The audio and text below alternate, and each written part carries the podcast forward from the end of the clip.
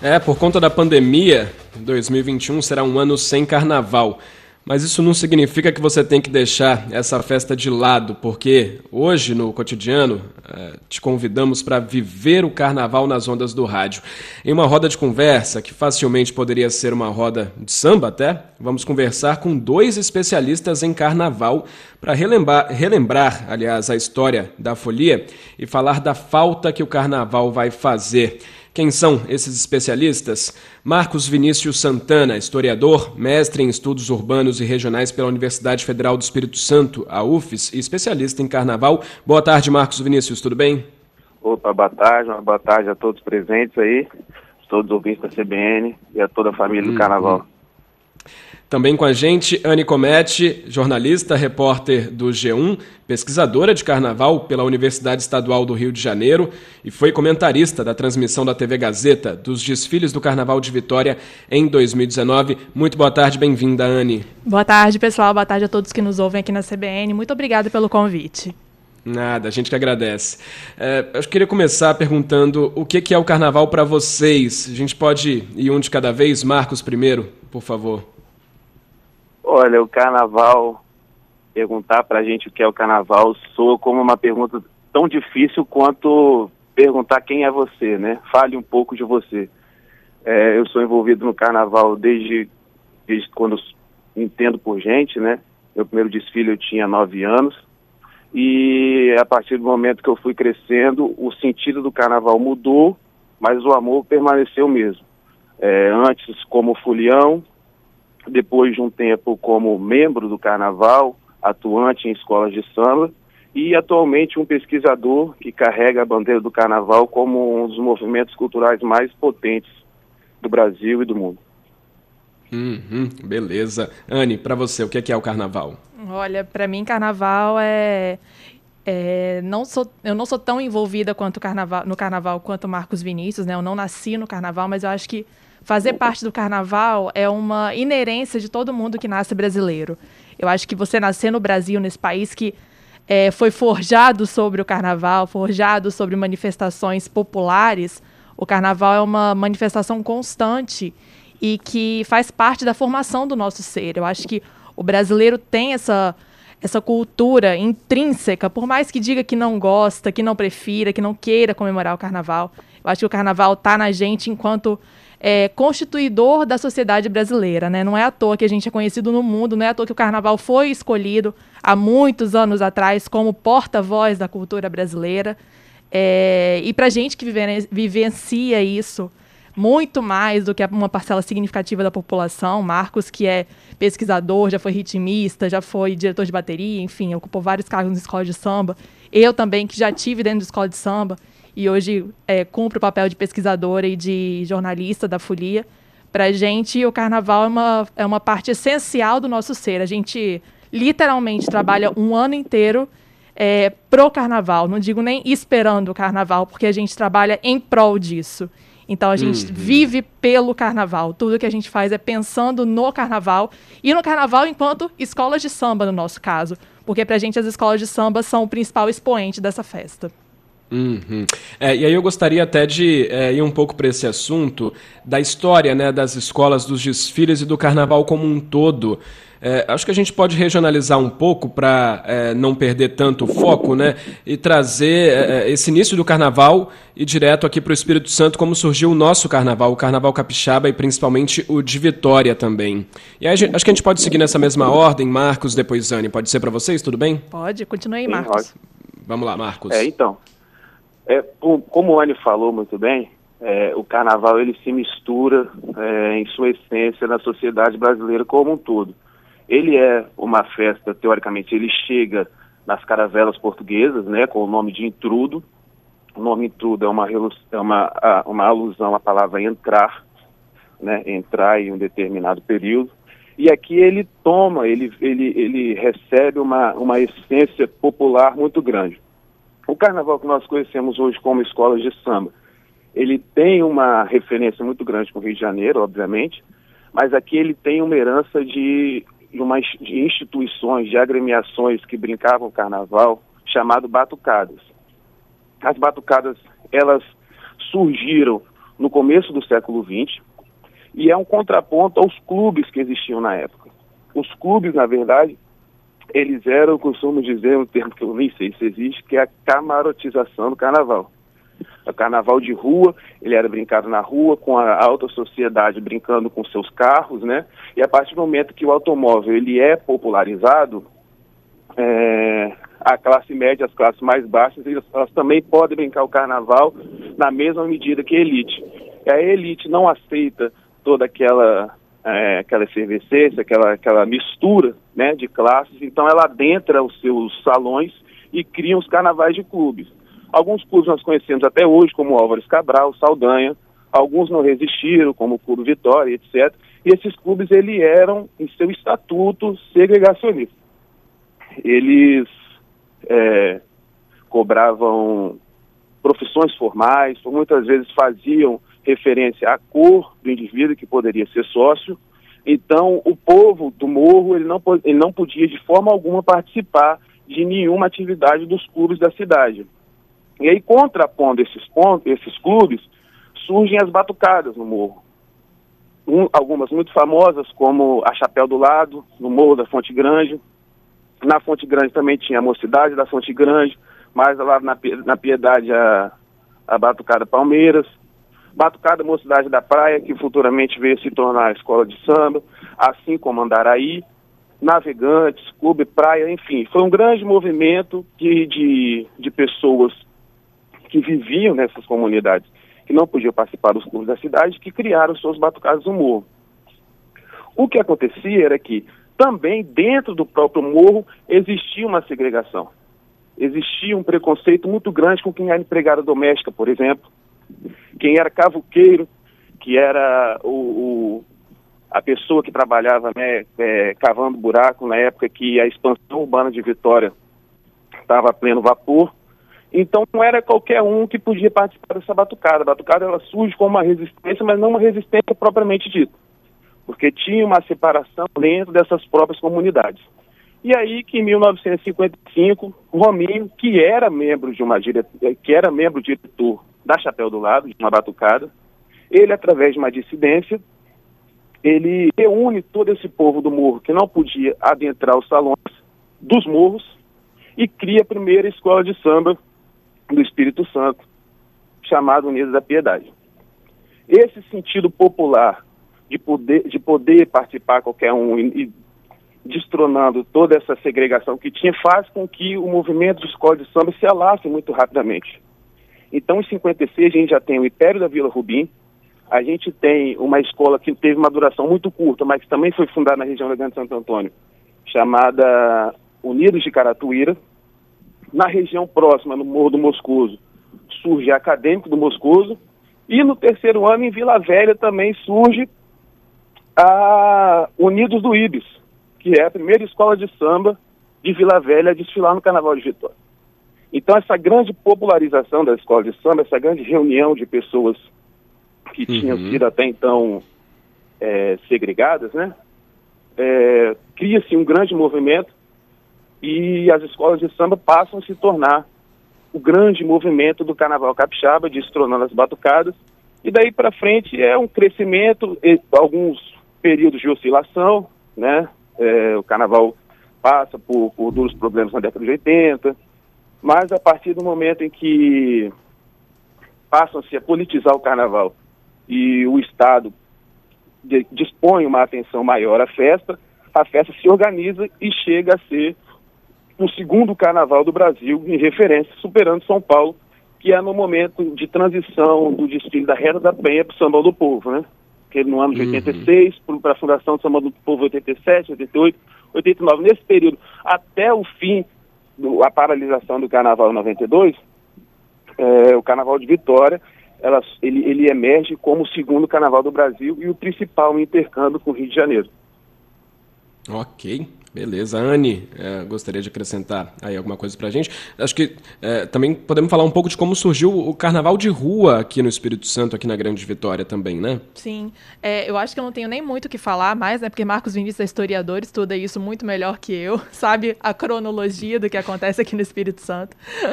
É, eu só tenho a acrescentar o seguinte: a gente teve uma. Aproveitando até o gancho né, que ele deu do fim desse. Da, das últimas décadas e tudo, né, nos anos dos anos 90 para os anos 2000, a gente teve um período que a gente ficou cerca de, bom, alguns anos sem carnaval, né? É, por falta de apoio do poder público, as escolas de samba deixavam de fazer os desfiles unificados, né? E várias dessas comunidades aproveitaram esse período em que não havia esse desfile unificado, né? Essa, essa competição, né? Como há hoje, para é, continuar os desfiles nas suas comunidades. Então, esse foi um movimento interessante em que algumas dessas escolas, no retorno para o Sambão do Povo, nos anos 2000, aliás, que nem foi no Sambão do Povo, foi no Centro de Vitória, é, no Centro de Vitória, né, Marcos? Isso, Jerônimo foi no Centro Monteiro. de, na Jerônimo Monteiro, exatamente. E aí, no retorno para Jerônimo Monteiro, essas escolas que continuaram em suas comunidades, fazendo ali na rua principal um desfile, elas conseguiram mover é, as comunidades com muito mais engajamento e com muito mais simpatia do que se tivessem é, de fato enrolado bandeira, né, que é o termo que a gente usa quando a escola de samba acaba, do que se tivessem enrolado bandeira lá naquela época em que os desfiles deixaram de acontecer.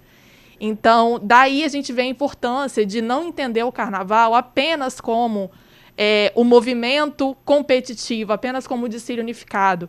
E daí uma importância que a gente traz até o dia de hoje, os dias de hoje, né, Lucas? É, de manter Nossa. outras atividades em que as escolas possam se manter próximas da comunidade, é, que vão para além desse desfile competitivo. Eu não falo de assim, ah, é, vamos esquecer que o carnaval é festa, ou ah, o carnaval não é só festa, porque a gente tem que entender a festa como elemento constituinte da sociedade brasileira a, a brasilidade ela é constituída, né? E isso não sou eu que estou falando, são vários pesquisadores, entre eles o Marcos, entre eles o Luiz Antônio Simas, entre eles vários pesquisadores que estudam carnaval e brasilidades, falam sobre a festa brasileira, a cultura brasileira como elemento constituinte. Então não é questão de, ah, não é só festa. É festa sim. O carnaval é importante por ser festa, por ser uma atividade comemorativa, por ser um momento em que supostamente não há regras, em que supostamente há inversão de valores e papéis sociais. É, então é importante a gente manter essa festa do carnaval viva, a festa das escolas de samba, a, o festejo das escolas de samba, né?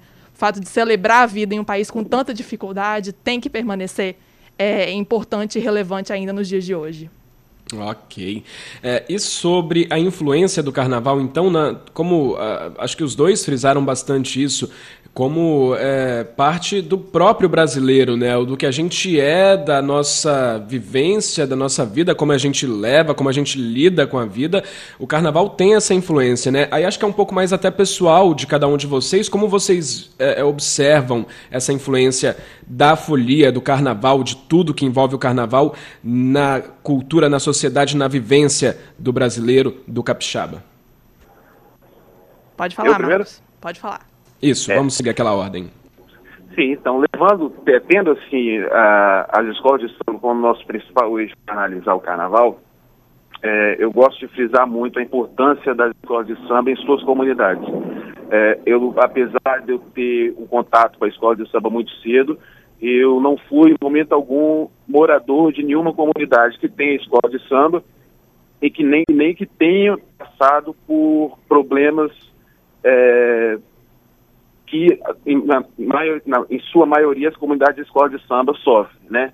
Mas a partir do momento em que você trabalha em prol daquela escola e vive é, o seu funcionamento como um todo, você passa a ter percepção da importância não só cultural, mas social que a, que a escola de samba tem. Eu costumo dizer que há uma importância que a partir do momento em que se potencializa é, o embelezamento, né, o luxo, a grandiosidade do desfile, ela perde um pouco é, a sua aparência, né? Então ela, ela fica mais exposta para quem está dentro dessa bolha e a sociedade como um todo não entende, então é necessário sempre frisar isso. E eu falo de quê? É entender as escolas de samba como agremiações, como elementos culturais vivos, em sua maioria nascidas e sendo sediadas em comunidades que vivem com as mais diversas tensões sociais e que dentro dessa realidade, dessa realidade ela surge como um, um, um elemento de fuga mesmo, um elemento apaziguador desse, desse tanto, de tantos problemas. Como um dos, como alguns dos milhares de exemplos que eu posso dar, é a participação de um ritmista ou de uma ritmista em uma escola de samba, em uma bateria, pode ser por muito tempo a fuga do aliciamento do tráfico. A participação de uma baiana é, por vezes, é, o acalento de, de, de, uma terceira idade depressiva, né? É, de, de, de uma vida sofrida que aquela senhora teve. A participação de uma passista é a expressão dela de um corpo de uma forma que ela não pode expressar no cotidiano na sociedade que é que sofre o tempo todo com os dogmas do, do, do machismo, né? Então, as escolas de samba ela tem uma importância social e cultural para essas comunidades tremenda, mas que ela precisa ser valorizada. É, fora do carnaval, a visão como um todo que tem que se tem para dentro da nossa festa é de organizações que compram, sei lá, meia dúzia de pano, coloca arame e, e enfeita seus carros e desfila, do, e desfila durante uma hora. Né? E que não é só isso. A, uma escola de samba na avenida ela está representando todo um trabalho social e cultural que ela fez dentro e fora dos limites das suas comunidades e que naquele tempo ali ela está expressando para toda a sociedade aquilo que foi feito. Mas que em suma é o trabalho, como o Anne também já frisou, de pessoas que vivem, trabalham e que estão ali durante 364 não posso nem falar 364 dias, não. 364 dias e algumas horas, porque na maioria das vezes tem gente trabalhando antes de colocar a escola na avenida. Né? Então, é toda uma vivência, é toda uma rede de sociabilidade e cultura que está totalmente ligada ao funcionamento de uma comunidade. Ok. Iane, para você, como você vê o carnaval na sociedade? Então, eu tenho uma história de carnaval um pouco diferente da de Marcos, né? Marcos desde criança envolvido com escola de samba. Não que eu não seja desde criança, mas eu sou menos. Assim, o meu primeiro contato é, não foi de fato como escola de samba capixaba. Meu primeiro contato foi como de tantas pessoas que não moram em capitais ou em locais que têm escola de samba. Foi pela televisão. É, e eu acho que a maioria da sociedade brasileira guia é, o imaginário de escola de samba pelo que aquilo pelo que aquilo que a gente vê na televisão, né? A televisão hoje está com penetração de quase 98% do território brasileiro, então é um veículo fundamental é, para se entender a sociedade brasileira e, e, e entre vários é, setores, o setor do carnaval é extremamente importante. Então, meu primeiro contato foi esse. Aí depois que fui desfilar, fui fazer ser ritmista, ser passista, enfim, uma, uma série de, de cargos que eu ocupei dentro das escolas, mas meu primeiro contato foi pela televisão. É, e eu acho que essencialmente a escola de samba é, é, isso que o Marcos falou, assim, é uma instituição tão importante quanto é, escolas de fato, quanto igrejas, quanto locais de sociabilização e de construção é, moral, de caráter, construção ética da sociedade. Essas escolas funcionam muitas vezes como, é, da forma como o Marcos falou até, é, como um guia para pessoas que às vezes não, não encontram outras formas de se expressar ou outras formas de serem acolhidas. Então, essas escolas surgem um, é, em contextos variados. A gente consegue ver, o Marcos é, também está aqui, a gente é, já viu várias histórias dessas acontecerem. Quantas pessoas já falaram para gente? Eu tinha um grau severo de depressão e eu me, me ajudou no meu tratamento vir para a escola de samba ou então, nossa, eu estava afastada dos meus filhos e eu trouxe a família para a escola de samba e passamos a ser uma família mais unida a partir disso. Então, eu acho que é, é uma instituição tão importante, tão pouco valorizada, porque no Brasil se tem essa ideia de que a festa é algo ruim, de que a festa é bagunça, de que o carnaval é bagunça. E eu acho que isso tem que ser combatido a partir do momento em que a gente entende que o lazer, que a cultura e entender a escola de samba como lazer e como cultura. Isso é um direito nosso, é um direito do trabalhador. O trabalhador está ali, trabalha todo dia, então ele tem direito a ter também né, esse momento de conforto, de lazer, de, é, de, de uh, se, se expressar da forma como ele quiser. Então, eu acho que ela, é, hoje as escolas de samba, nos contextos, enfim, que elas estão inseridas, elas são elementos importantíssimos de constituição daquelas sociedades ali, tanto quanto outras instituições constituintes. Hum, hum, maravilha. Olha, eu acho que se a gente levasse esse papo para frente, não ia ter nem tempo dentro do cotidiano para a gente terminar, porque o assunto é muito bom, né? Acho que e uma conversa realmente de muito alto nível entre vocês dois. Então, é, infelizmente o tempo não é, é, como a gente queria, mas é, acho que dá tempo da gente falar mais um pouquinho, mais uma pergunta para cada um de vocês responder. Esse ano sem carnaval, qual impacto vocês veem, observam? É, claro que nas escolas, na comunidade envolvida com o carnaval dos desfiles. A gente segue com a entrevista, né? Com o Anne Comete e também com o Vinícius, né? Falando sobre o carnaval aqui de Vitória. A gente perdeu o contato com o Lucas, o Marcos Vinícius Santana, historiador, mestre em estudos urbanos e regionais pela Universidade Federal do Espírito Santo, e também Anne Comete, que é jornalista, repórter do G1 e pesquisadora de carnaval pela Universidade Estadual do Rio de Janeiro. A gente está falando sobre o carnaval aqui de Vitória, sobre o carnaval, né, sobre esse ano atípico, sem nenhum tipo de festa, sem nenhum tipo de festividade, manifestação popular presencial é, no carnaval por conta da pandemia. Lucas está de volta? Lucas? Tô de volta. Voltei, tive um probleminha com a minha conexão aqui. obrigado, Kaique. E obrigado, Anne e Marcos, também por terem esperado. É, como eu ia dizendo, é, a falta dos desfiles, né? Como vocês observam, é, não acontecer o carnaval em forma de desfile, é, e aí o que impacta em toda essa cadeia produtiva que se envolve diretamente com essa festa, que seria ali, por exemplo, o Carnaval de Vitória, e também é, o que, que isso influencia nas pessoas que vão para os bloquinhos, que aproveitam esses cinco dias para se expressar, né, como vocês citaram bastante, para viver ali é, algo que talvez não possa viver o resto do ano. Começando mais uma vez pelo Marcos. Olha, eu acho que o período é um período assim extremamente atípico, né? Nenhum, de, é, ninguém de nossa geração viveu algo parecido. E, e, é, e, é uma forma, é uma situação que realmente não, não existe outra solução senão o afastamento, senão o cancelamento do carnaval, é algo de extrema necessidade. Do ponto de vista econômico, as escolas de samba, elas movimentam o desfile em si, o evento, 13 milhões de reais. São mil empregos diretos, além de toda a economia que circula em torno dos, dos três dias. Não gosto de usar só o ponto de vista econômico, porque eu acho que aí a gente frisa apenas uma vertente e exclui outras manifestações culturais que não têm a mesma, a mesma capacidade econômica.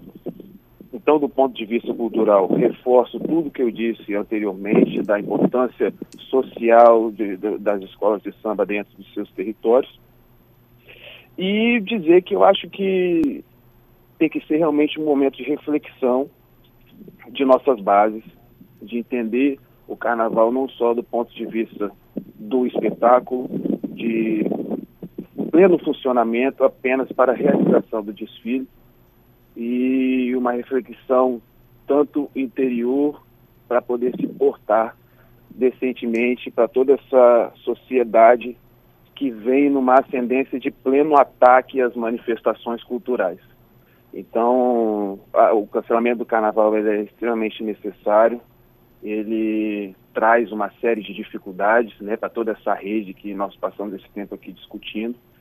E, mas a parte, assim, como é que eu posso dizer, que traz um certo conforto é que no ano que vem, ou num, num cenário de, de total imunização da sociedade, nós estaremos de volta mas que para que esse ciclo seja mantido e que tenhamos certeza que no ano que vem nós estaremos na rua, é necessário reforçar nossas bases para se colocar forte contra essa sociedade que vive o tempo todo batendo e reforçando a, a, a tese imbecil, prefiro usar esse termo, de subalternidade do carnaval e da cultura como um todo.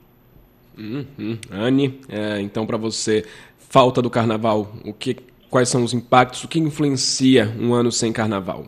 Olha, eu vou começar falando dos impactos pessoais que cada um de nós está tendo. Marcos, com certeza, eu também, vários colegas do carnaval. Parece que o nosso corpo é programado para toda vez nessa época passar por um estresse carnavalesco. Então, eu não sei se vocês estão sentindo, mas eu estou sentindo esse estresse e eu não estou conseguindo botar ele para fora. E isso está sendo bem angustiante. É, assino embaixo de tudo que o Marcos falou. É, acho que é necessário, acho que é fundamental. Assim, não dá para ter carnaval. Eu acho que a gente precisa entender em que essa realidade em que a gente vive especial, é, entender que nesse momento o melhor a fazer é, eu digo sempre né, que a função social das escolas de samba, e nesse momento a função social das escolas de samba é não promover aglomerações, é não fazer desfiles, é estar recolhidas em suas comunidades. É, mas isso não significa que elas não devem fazer nada. É, existe uma série de iniciativas que algumas escolas estão fazendo é, já vinham fazendo desde o início da pandemia, né, com distribuição de cestas básicas, é, lives, é, arrecadação de mantimentos, uma série de atividades que podem ser feitas para que essas escolas, da mesma forma que naquela época em que ficamos sem desfile na, na década de 90, é, continuem esse contato com a sua comunidade, que não é necessariamente uma comunidade geográfica, que pode ser a comunidade de outra cidade, de outro município, de fora do Brasil, é, para que mantenha esse vínculo é, aceso, assim. É, esse momento vai ser um momento de muita reflexão para o sambista, como o Marcos disse, de entender é, que nós somos festa, sim, nós somos carnaval, sim, é, mas nós também somos, além disso, escolas de samba são instituições importantes, sérias, é, com marcas fortes, que tem que ter a valorização de suas marcas, seus nomes, suas cores, seus símbolos é, tem que ter os registros de seus sambas, tem que deixar história, tem que deixar legado. E isso muitas vezes não é pensado. Muitas dessas escolas não se veem com a grande importância que elas se têm. Às vezes o próprio sambista, talvez por é, já ter sofrido muito preconceito ou por ter né, uma, uma história de, é, de renegação, tenha essa, essa mentalidade de que ele não é tudo isso, mas nós somos tudo isso. O Carnaval Capixaba é imenso. O Carnaval Capixaba existe há mais de 50 anos. O Carnaval Capixaba tem é, fãs, digamos assim, fora do estado do Espírito Santo, que acompanham assiduamente o Carnaval do Espírito Santo, que fazem questão de desfilar aqui. Então, isso tem que ser valorizado e as escolas de samba precisam fundamentalmente, e esse é um apelo que eu faço, se ver enquanto empresas, enquanto instituições muito maiores do que elas são, enquanto formadores da sociedade capixaba, enquanto porta-vozes da cultura capixaba, enquanto a importância que vocês têm de, de ter é, o seu símbolo valorizado, o seu samba reconhecido. Às vezes você encontra, você entra numa página da internet e você não consegue ouvir um samba capixaba. Isso é surreal. Então, as escolas de samba precisam se dar essa importância. E, e aqui deixo o meu apelo para os presidentes, enfim, que valorizem, se enxerguem no tamanho que vocês têm, porque as escolas de samba capixaba são imensas.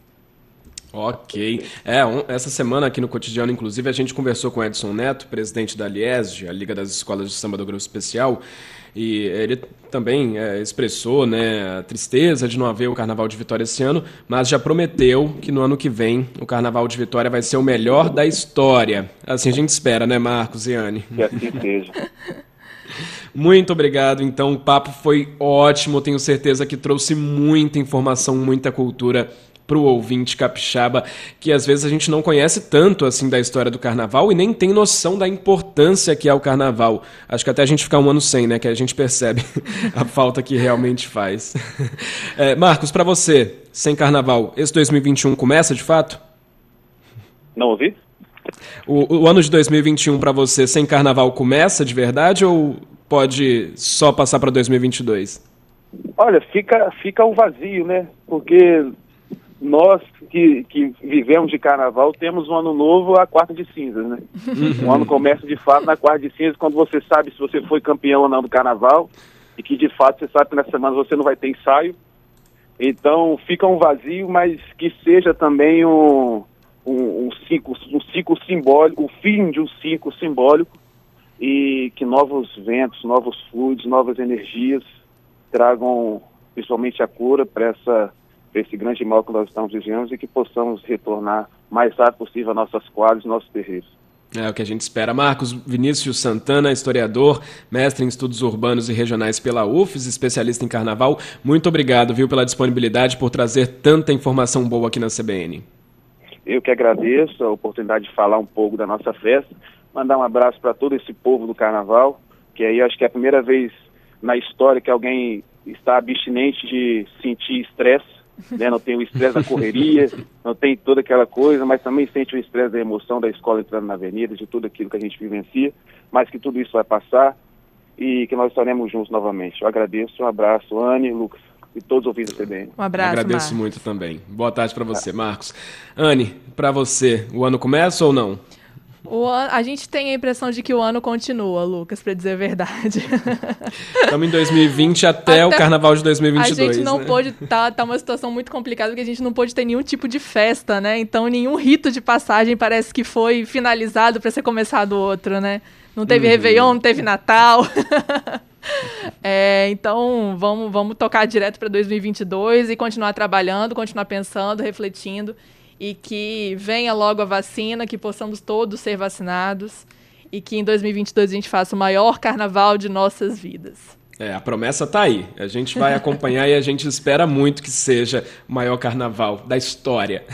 Anne Comete, jornalista, repórter do G1, pesquisadora de carnaval pela Universidade Estadual do Rio de Janeiro e foi comentarista, né? É bom a gente destacar da transmissão da TV Gazeta dos desfiles do Carnaval de Vitória 2019. Hoje o cotidiano teve aqui. É, dois currículos é, belíssimos para falar desse carnaval. Anne, muito obrigado. Muito obrigada, pessoal. Obrigado a todos os nossos ouvintes. Estou sabendo de gente até do Rio de Janeiro que está ouvindo a gente. Muito Olha obrigada.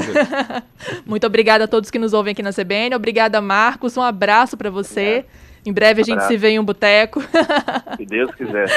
Lucas, muito obrigada, viu? Eu que agradeço a vocês dois, Marcos e Anne. Muitíssimo obrigado por ter participado aqui do nosso cotidiano. Uma ótima tarde aos dois. Tchau. E bom carnaval, né? Na medida do possível. Para nós.